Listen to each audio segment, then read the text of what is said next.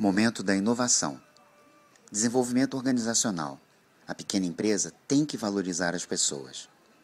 Já é bem antigo o ditado: o ser humano é o recurso mais importante das empresas.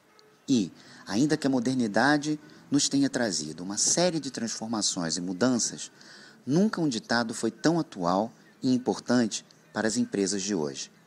A organização de negócios percorreu um longo caminho ao longo de sua existência quando vemos, por exemplo, a história das empresas modernas, suas propostas de capacitação, treinamento, valorização, remuneração e benefícios para funcionários, e vislumbramos no eixo de tempo a sua existência, percebemos o quanto o entendimento delas evoluiu.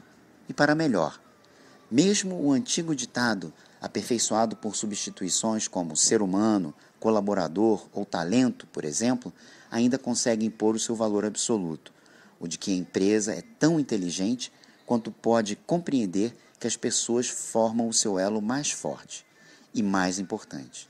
É natural, portanto, que o reflexo dessa visão seja, com frequência, algo que delimita para além do simples conceito de presença ou participação de mercado a capacidade instalada real que ela possui para conciliar, ao mesmo tempo, demanda, disponibilidade e permanência.